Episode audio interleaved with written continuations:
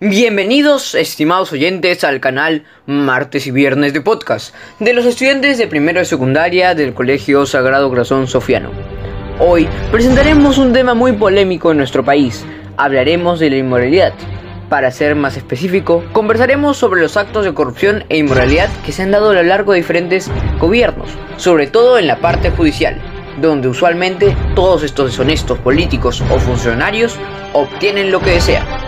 ¿Cuál es el origen de la corrupción en el Perú?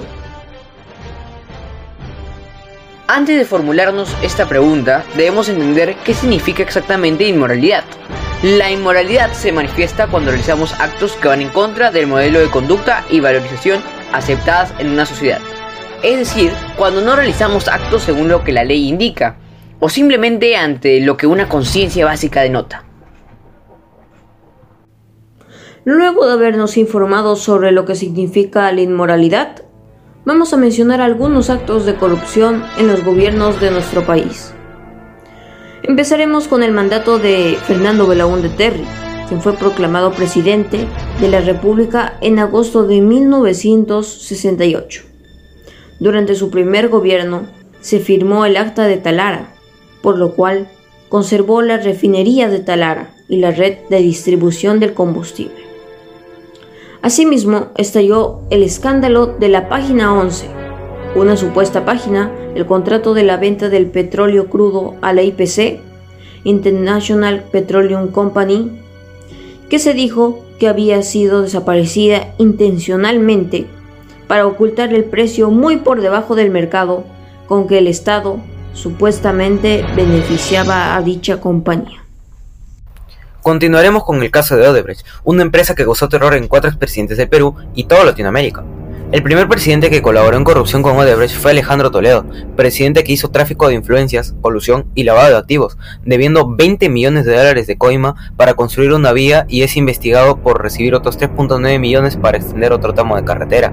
Su esposa, Elani Carp, también fue cómplice del lavado de activos. Por otro lado, Alan García investigado por lavado de activos y colusión agravada, es acusado por la fiscalía de recibir 100 mil dólares de Odebrecht, aunque Alan García afirmó haberlo recibido de una conferencia que realizó en Sao Paulo 2012. Dicen que este dinero proviene de los fondos de soborno de la empresa constructora Odebrecht para toda Latinoamérica. Ollantumala, militar retirado de 59 años, y su esposa, así como ex primera dama Nadine Heredia, estuvieron nueve meses en la cárcel en distintas prisiones, saliendo en 2018 siguen siendo investigados por haber recibido 3 millones de dólares para su campaña del 2011, llegando hacia el poder, aunque él niega rotundamente esta afirmación. Pedro Pablo Kuczynski, ex banquero de Wall Street 82 años, renunció en marzo del 2018 a causa de que estaba a punto de ser destituido por el parlamento opositor, mostrando su relación con Odebrecht, en la que recibió 300 mil dólares para las elecciones del 2011 cuando perdió contra Humala.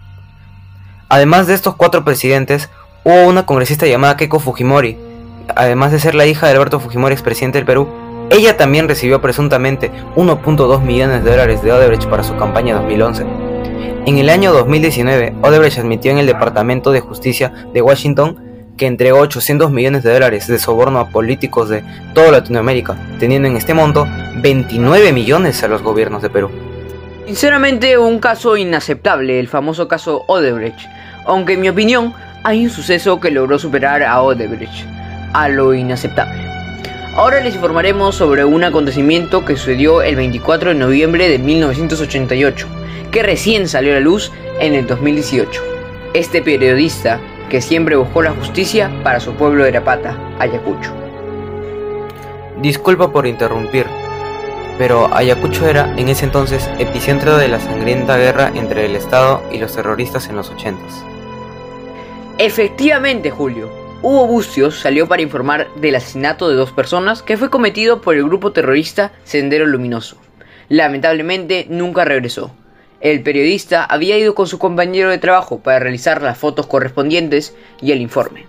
Al llegar a Erapata por segunda vez, ya que la primera vez también tuvo un roce con unos militares, Bustios y su compañero Eduardo Rojas quisieron tomar fotos de los cuerpos de las víctimas, pero una patrulla militar se los impidió. El jefe de la base, Víctor Lavera Hernández se llevó a un lado a Bustios para comentarle que un terrorista recién capturado lo había sindicado como miembro de Sendero Luminoso. En ese momento, un camión portatropas salió del cuartel con un grupo de militares. La fiscalía ha establecido que en ese camión militar iba Daniel Urresti. Un testigo militar confirmó esa versión en el juicio. Espera, Daniel Urresti fue uno de los candidatos a la presidencia de este año. Exactamente Daniel Urresti.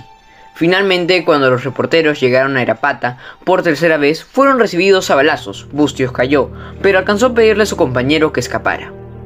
Uno de los atacantes arrojó un explosivo sobre el periodista. Así acabaron con la vida del reportero, con una bomba. En 2018 recién fue el juicio. Durante el juicio, el acusado lanzó amenazas contra testigos y fue expulsado más de una vez por el tribunal debido a su mala conducta.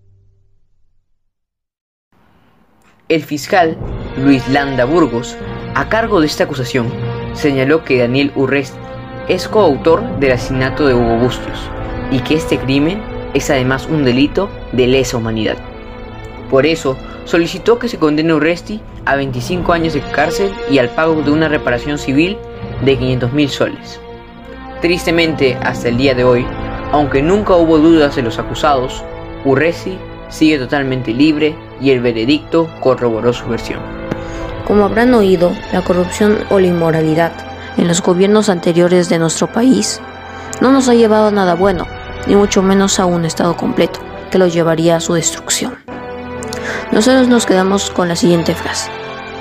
Somos conscientes de una grave crisis moral y política que sin duda pone en riesgo y acecha peligros y desafíos para nuestra joven democracia. César Villanueva. Sin embargo, aún podemos cambiar, solo debemos tener la suficiente sensatez para poder tener mayor moralidad, demostrando así que podemos ser personas honradas, hasta en el gobierno, incluso cuando haya tentación de ser algo inmoral. Nosotros los jóvenes somos el futuro y el futuro puede ser diferente. Pero ahora, siendo adolescentes, ¿cómo podemos empezar este cambio en nuestra sociedad? Simplemente debemos tener en claro que no falta que los demás se den cuenta de nuestras acciones para ser personas correctas y honestas, sino el momento que, por ejemplo, tengas alguna oportunidad de las cuales tendrás demasiadas de hacer trampa en un examen o robar sigilosamente un lápiz, aun cuando muchos crean que un lápiz es insignificante y no hay ninguna consecuencia, un cambio surge en tu pensamiento. Un cambio que te induce a un mundo amoral. A pesar de que sea un simple lápiz, un lápiz puede ser el paso a algo atroz. Un lápiz. Si tu conciencia te permite robar un lápiz, ¿qué sigue después? ¿Un borrador? ¿Una cartuchera? ¿Una mochila? ¿Unas monedas? ¿Unos cuantos billetes? ¿Unos miles de billetes? ¿Unos cuantos millones de billetes? ¿Qué sigue? Tú eres un humano. Ser humano se refiere a ser alguien consciente, que seguro tuvo educación por algún mentor, o que reconoce lo bueno con lo malo, el día y la noche, la piedad con la crueldad. Una sola y delgada línea separa estos opuestos. Espero que si un oyente es congresista en un futuro cercano, tome en cuenta cada palabra que se expresó en este humilde podcast. Nosotros somos lo que decidimos ser. Bueno, eso fue todo por hoy. Esperamos que la información brindada en este podcast haya sido de gran ayuda y nos permita construir un país mejor. No olviden suscribirse a nuestro canal de martes y viernes de podcast en las plataformas virtuales Anchor, Spotify y Google Podcast.